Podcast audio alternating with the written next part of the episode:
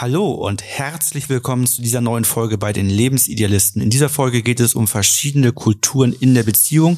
So löst ihr Konflikte nachhaltig. Mein Name ist Florian. Ich bin Ina. Wir sind Paartherapeuten und Coaches und helfen euch raus aus der Krise hinein in eine glückliche und harmonische Beziehung.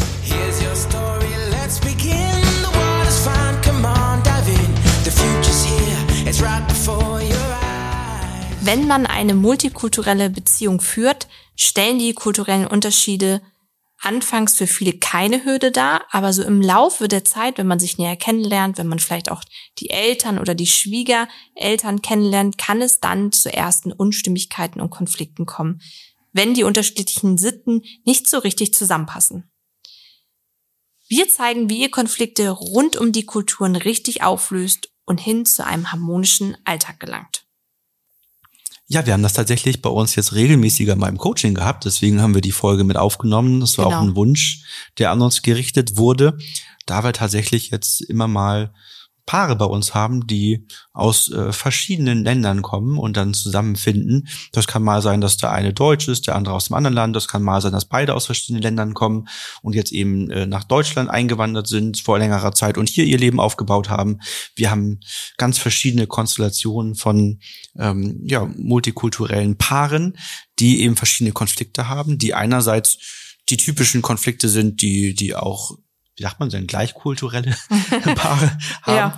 Ähm, und äh, aber da kommen eben dann auch nochmal ganz spezielle Faktoren hinzu und äh, die wollen wir uns heute näher ansehen.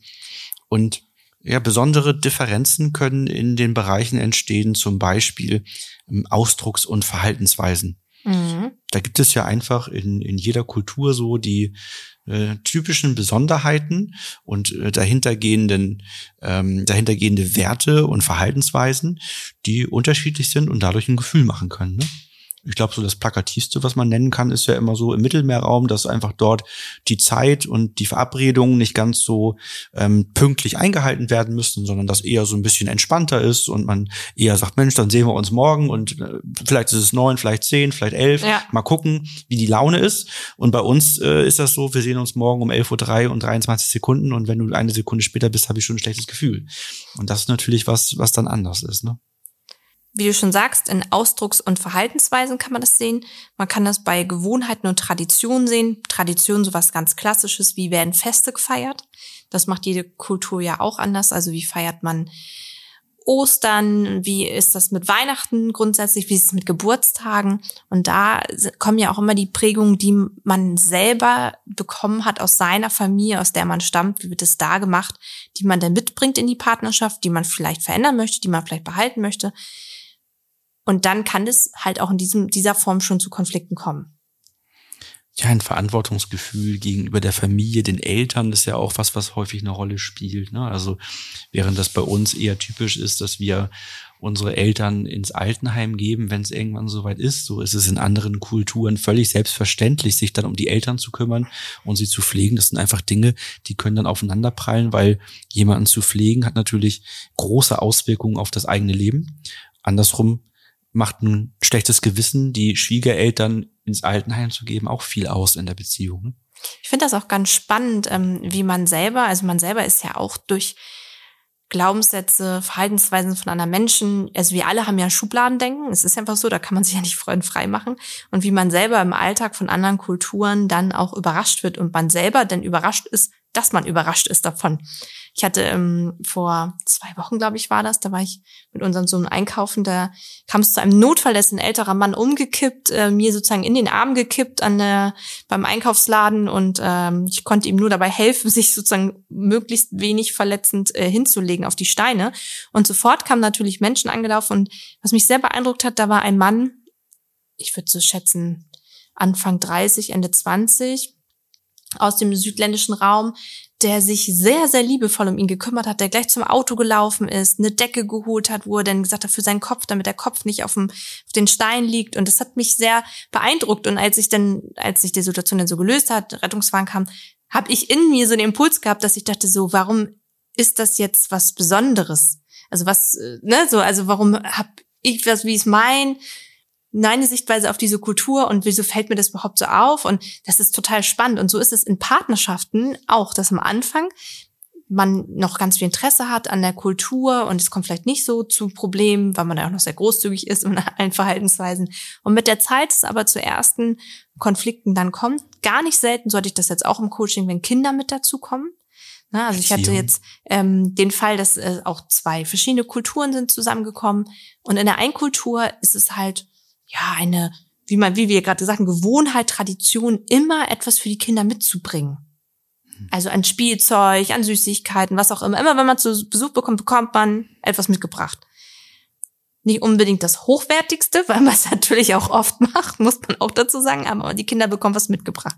Das hat die Frau sehr gestört, weil sie gesagt hat, oh, wir haben hier so viel Krimskrams und immer wieder kommt was Neues und deine Eltern müssen immer wieder was mitbringen und ähm, kannst du, du musst dir das mal sagen und das geht nicht und so ein Plastikspielzeug und so weiter und so weiter.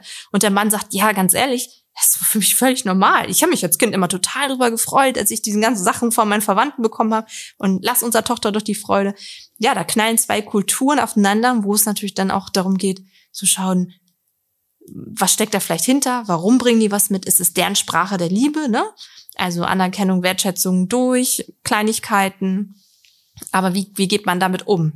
Und das ist häufig, wie du schon sagst, wenn ähm, Kinder, also Schwiegereltern, Eltern so dazukommen, wenn die in eine andere Rolle kommen, dass es dann spätestens in der Beziehung schwierig ist, wenn man sagt, okay, wie möchte ich das denn eigentlich für mein Kind? Wie, wie soll das denn aufwachsen? Welche Kultur steht da im Vordergrund, ne?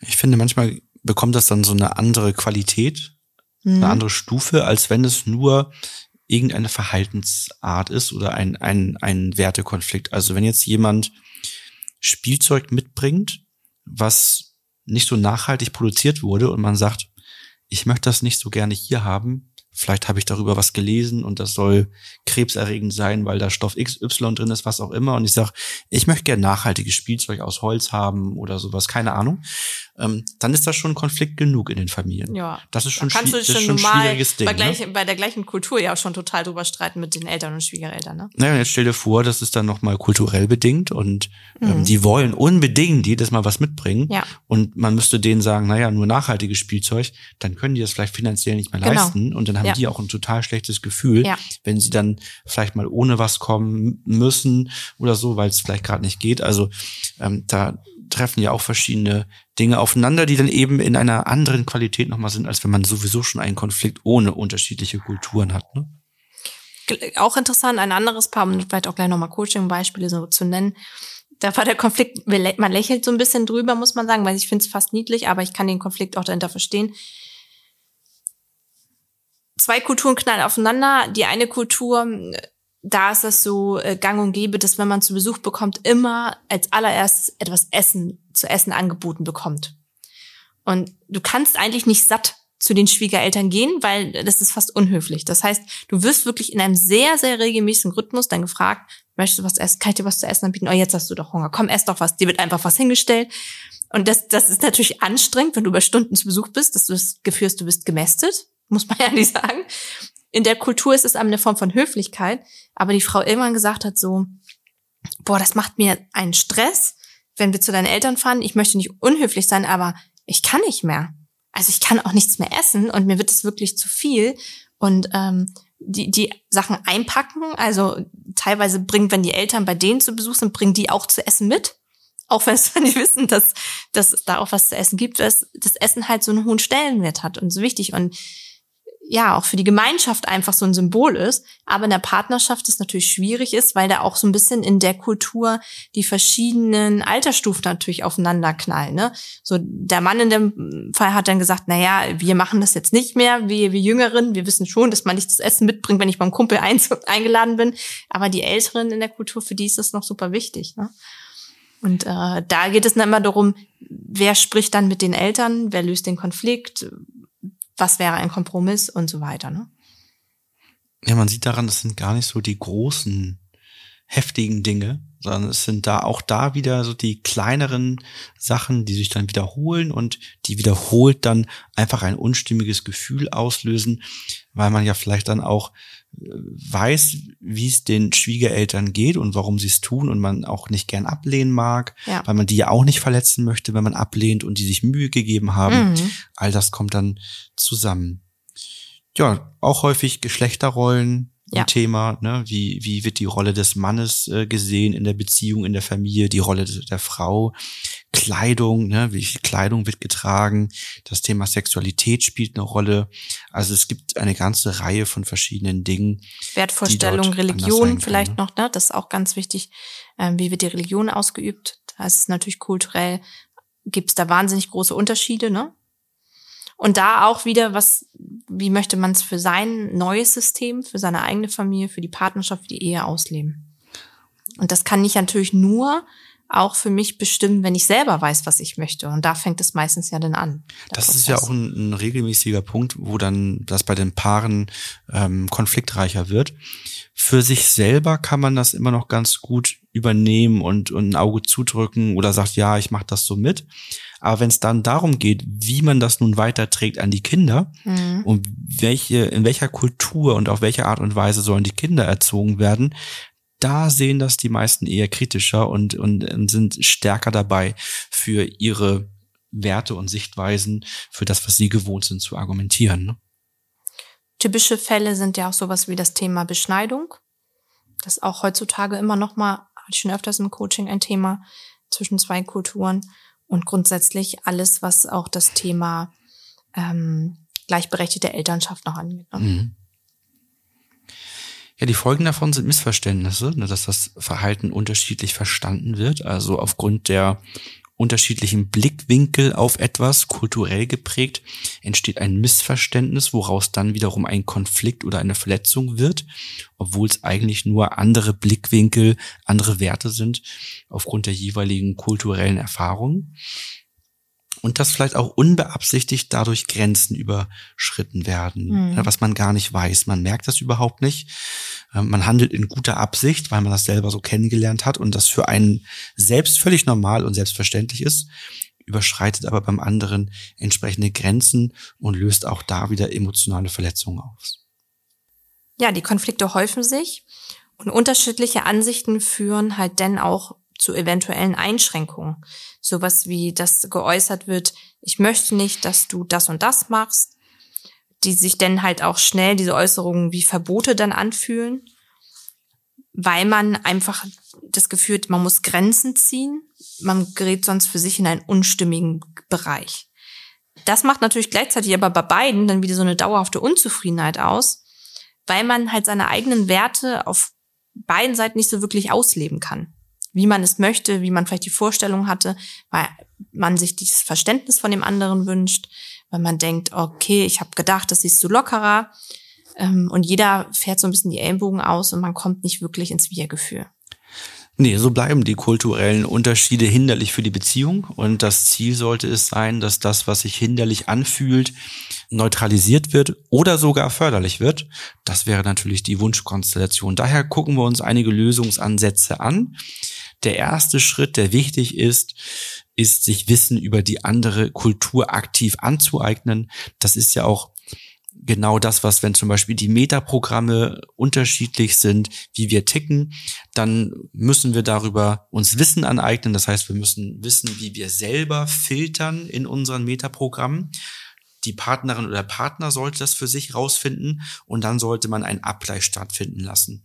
Und dass man hier eben schaut, dass beide sich über die jeweils andere Kultur möglichst viel Wissen aktiv aneignen, um dann auch Unterschiede erkennen zu können, um dann wiederum gemeinsam dafür einen Ansatz zu finden, wie führt man das so zusammen, dass das für beide stimmig ist. Also hier ist es besonders wichtig, stimmige Kompromisse zu finden, äh, wo beide sich gut mitfühlen. Das ist auch ein ganz wichtiger Punkt, wenn es darum geht, ist das nur in der Familie so? Also es ist eine Ausprägung der Familie, weil ja auch innerhalb einer Kultur kann das ja von Familien unterschiedlich ausgelebt werden. Oder ist es, was man grundsätzlich auch recherchieren kann, was in der Kultur ein wichtiger Bestandteil ist? Und ich hatte das gerade in einem Coaching vor ein paar Wochen.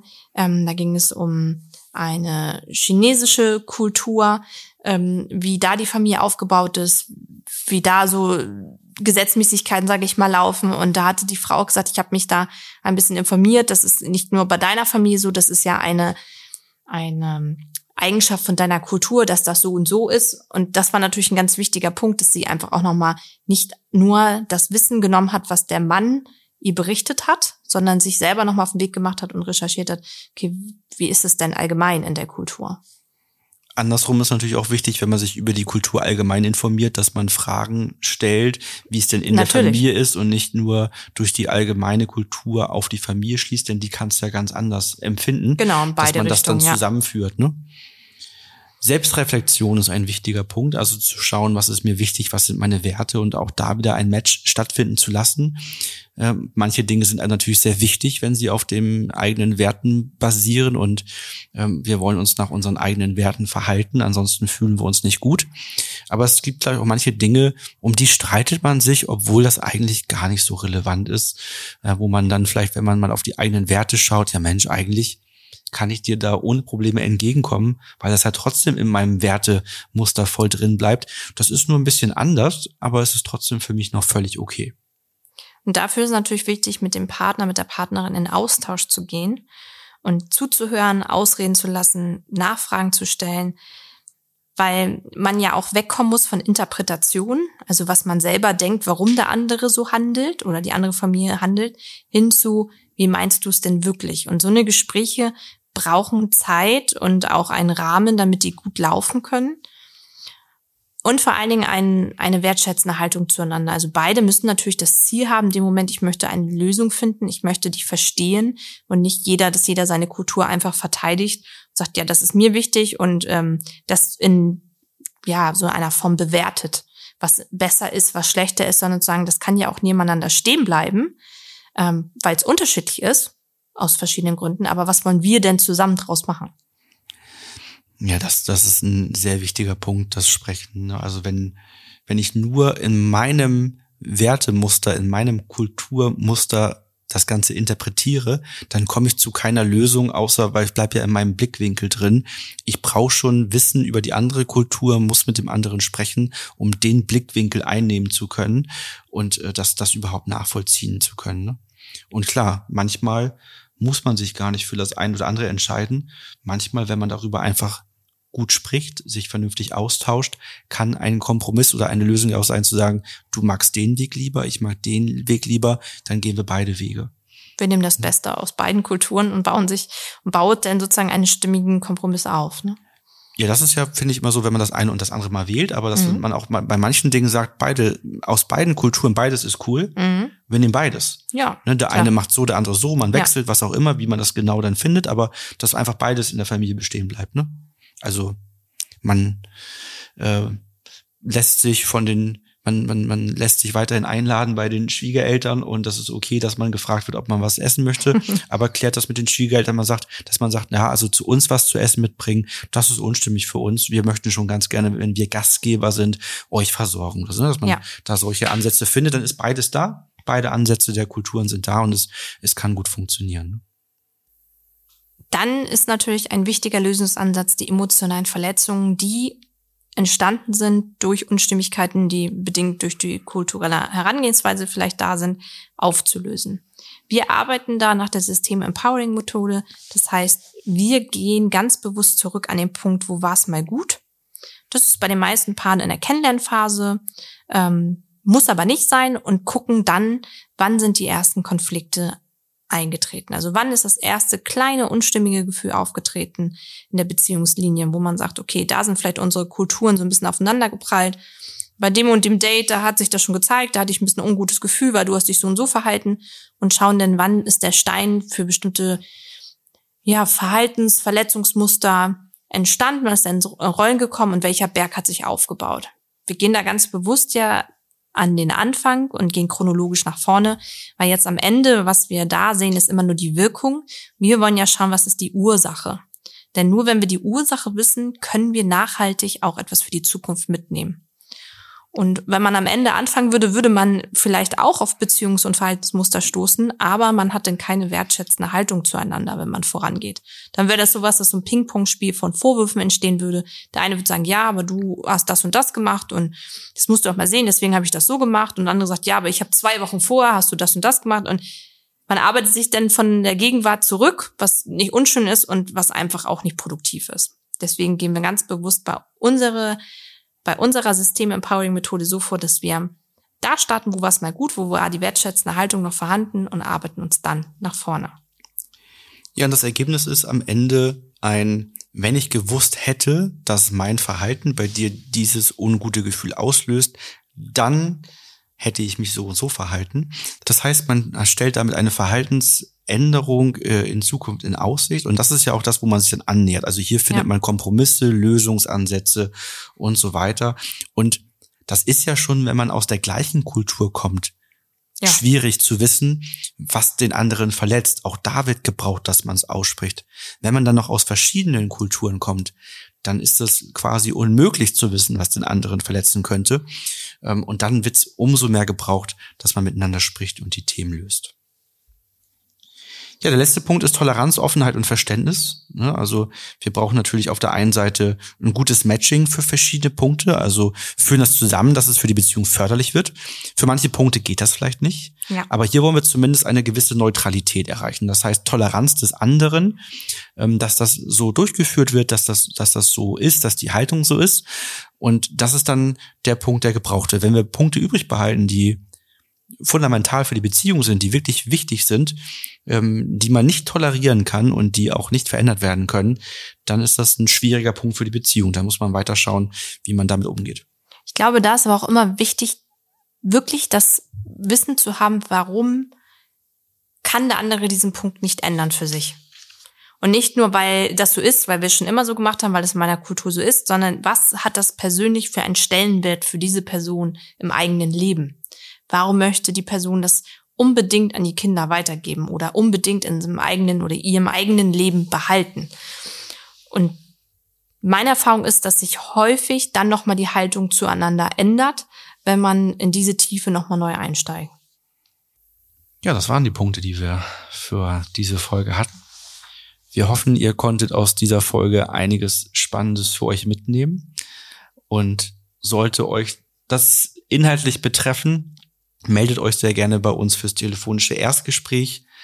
Dann werden wir so 10, 15 Minuten über euer Thema kurz sprechen und dann einen Kennenlerntermin vereinbaren, sodass ihr euren Coach oder eure Coachin kennenlernen könnt. Alles weitere dazu findet ihr bei uns auf der Website im Bereich Ablauf und Termine. Ähm, ja, ansonsten hören wir uns beim nächsten Mal. Bis dann.